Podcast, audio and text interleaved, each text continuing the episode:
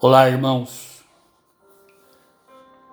Eu gostaria de pensar com vocês sobre esses dois versos encontrados na Bíblia Sagrada,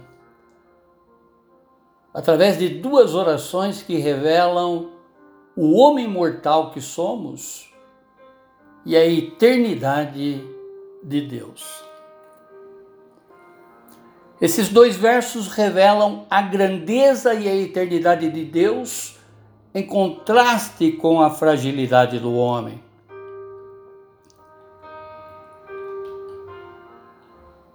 Revelam se teremos ou não sabedoria suficiente para passarmos ou não a eternidade com o Deus Pai do Senhor Jesus e Pai Nosso. Irmãos, nossos dias aqui neste mundo vão passando diante da indignação ou satisfação do nosso Deus e Pai. Reflita isso. Reflita sobre o que você tem feito ou até mesmo o que você tem deixado de fazer para Deus. Teremos um dia que prestar conta de tudo o que fizemos. A justiça de Deus será sobre tudo o que norteia a nossa vida. E não simplesmente, não é? Num episódio isolado. Esmola, irmãos, não nos coloca no céu, não coloca ninguém no céu. Caridade deve ser apenas um gesto de gratidão que devemos manter diante da misericórdia e do amor de Deus para com cada um de nós. No Salmo de número 90, no verso 12, diz: Ensina-nos a contar os nossos dias para que o nosso coração alcance sabedoria. Em outra tradução, ajuda-nos, Senhor, a entender como a vida é breve, para que vivamos esta vida com sabedoria, não nos descuidando da vida vindoura. Irmãos, nossos dias aqui neste mundo vão passando diante da indignação ou satisfação do nosso Deus e Pai. O Salmo 90, irmãos, é o mais antigo do livro de Salmos e ele foi escrito por Moisés. Esse salmo revela a queda dos primeiros antepassados como também nos alerta para o dia da volta do Senhor Jesus, nosso eterno Salvador. Não contamos nossa idade em dias, mas sim em anos. No entanto, precisamos viver um dia de cada vez.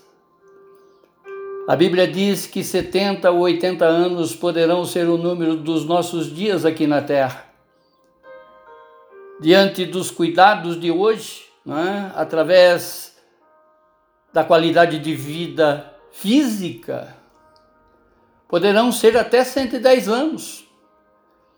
Mas raciocine, irmãos, que serão esses anos diante da eternidade?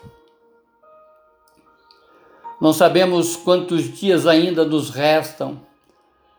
Uma vida bem-sucedida é constituída de dias bem-sucedidos que honram ao Senhor. Aqui nesta terra, irmãos, nós somos visitantes, nós somos transeuntes. O nosso lar é o reino dos céus. Aqui somos aprendizes. E a vida é uma escola para cada um de nós. Somos cristãos e já sabemos que o futuro é o nosso maior aliado, pois verdadeiramente sabemos para onde estamos indo. Glória a Deus, glória a Deus, glória a Deus. Aleluia, aleluia, aleluia. Em santidade, irmãos, nós já estamos na eternidade. O outro verso é o do rei Salomão, em Eclesiastes, no capítulo 7, verso 2, que diz: É melhor ir a uma casa onde há luto do que a uma casa em festa. Pois a morte é o destino de todos os vivos. Ou melhor, os vivos devem levar isso a sério. O que o Salomão, o rei Salomão está nos aconselhando é para que cada um de nós possa encarar a morte de frente e aprender com ela. O conceito de morte, o medo da morte, assombra o animal humano como nenhuma outra coisa. Aqui, Salomão nos ensina que tenhamos maior equilíbrio na nossa vida. Nos ensina a levarmos uma vida mais a séria mais a sério, né, melhor dizendo, diante dos olhos de Deus. Amados, quanto não estarão nas festividades desse fim de ano junto dos seus? Quantos não participaram, não, particip, não participarão, colocando no futuro, né? Da troca de presentes neste Natal. Quantos não irão virar o ano com as suas resoluções, ou seja, os seus pedidos para que as coisas se realizem em 2021?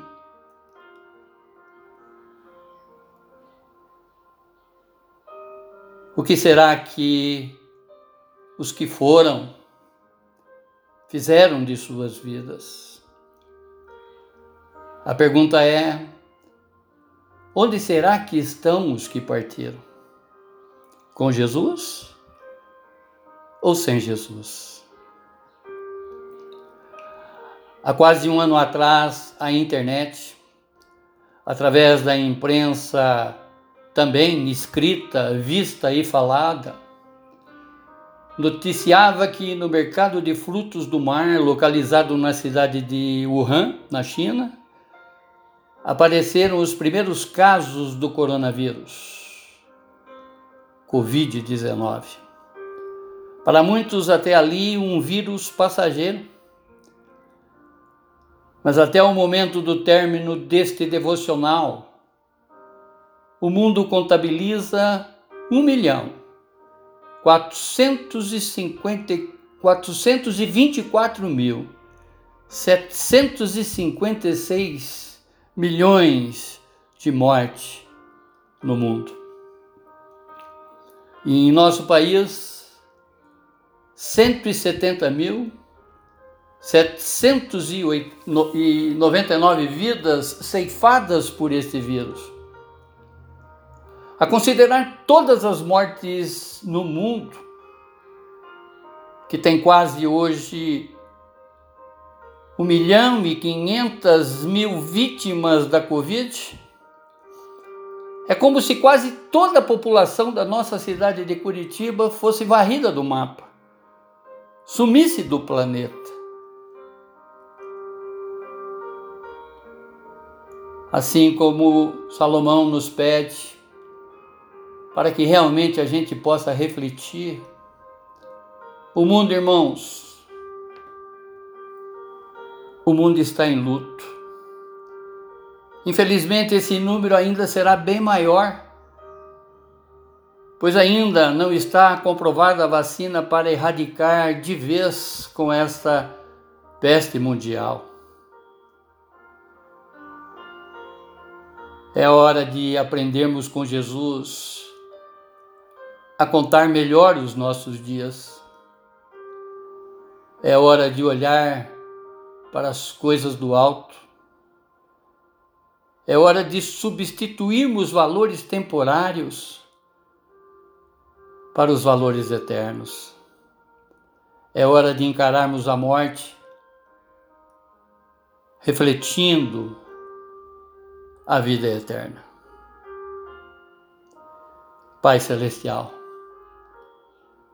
Deus de revelação, obrigado, Senhor, por já ter deixado tudo escrito como deve ser o nosso comportamento aqui nessa terra. Amado Pai, obrigado por nos ensinar a Sua verdade, conforme foi nestas orações para Moisés e Salomão um tempo de reflexão. Eu peço, querido Deus, que seja também para a minha vida e a vida dos meus a conscientização em mantermos o melhor cuidado com as nossas vidas, para fazer mais o que lhe agrada a Deus, e não o que o mundo nos confunde. No nome de Jesus e para a honra e glória do Senhor é que eu oro. Amém, amém, amém. Glórias a ti, Senhor.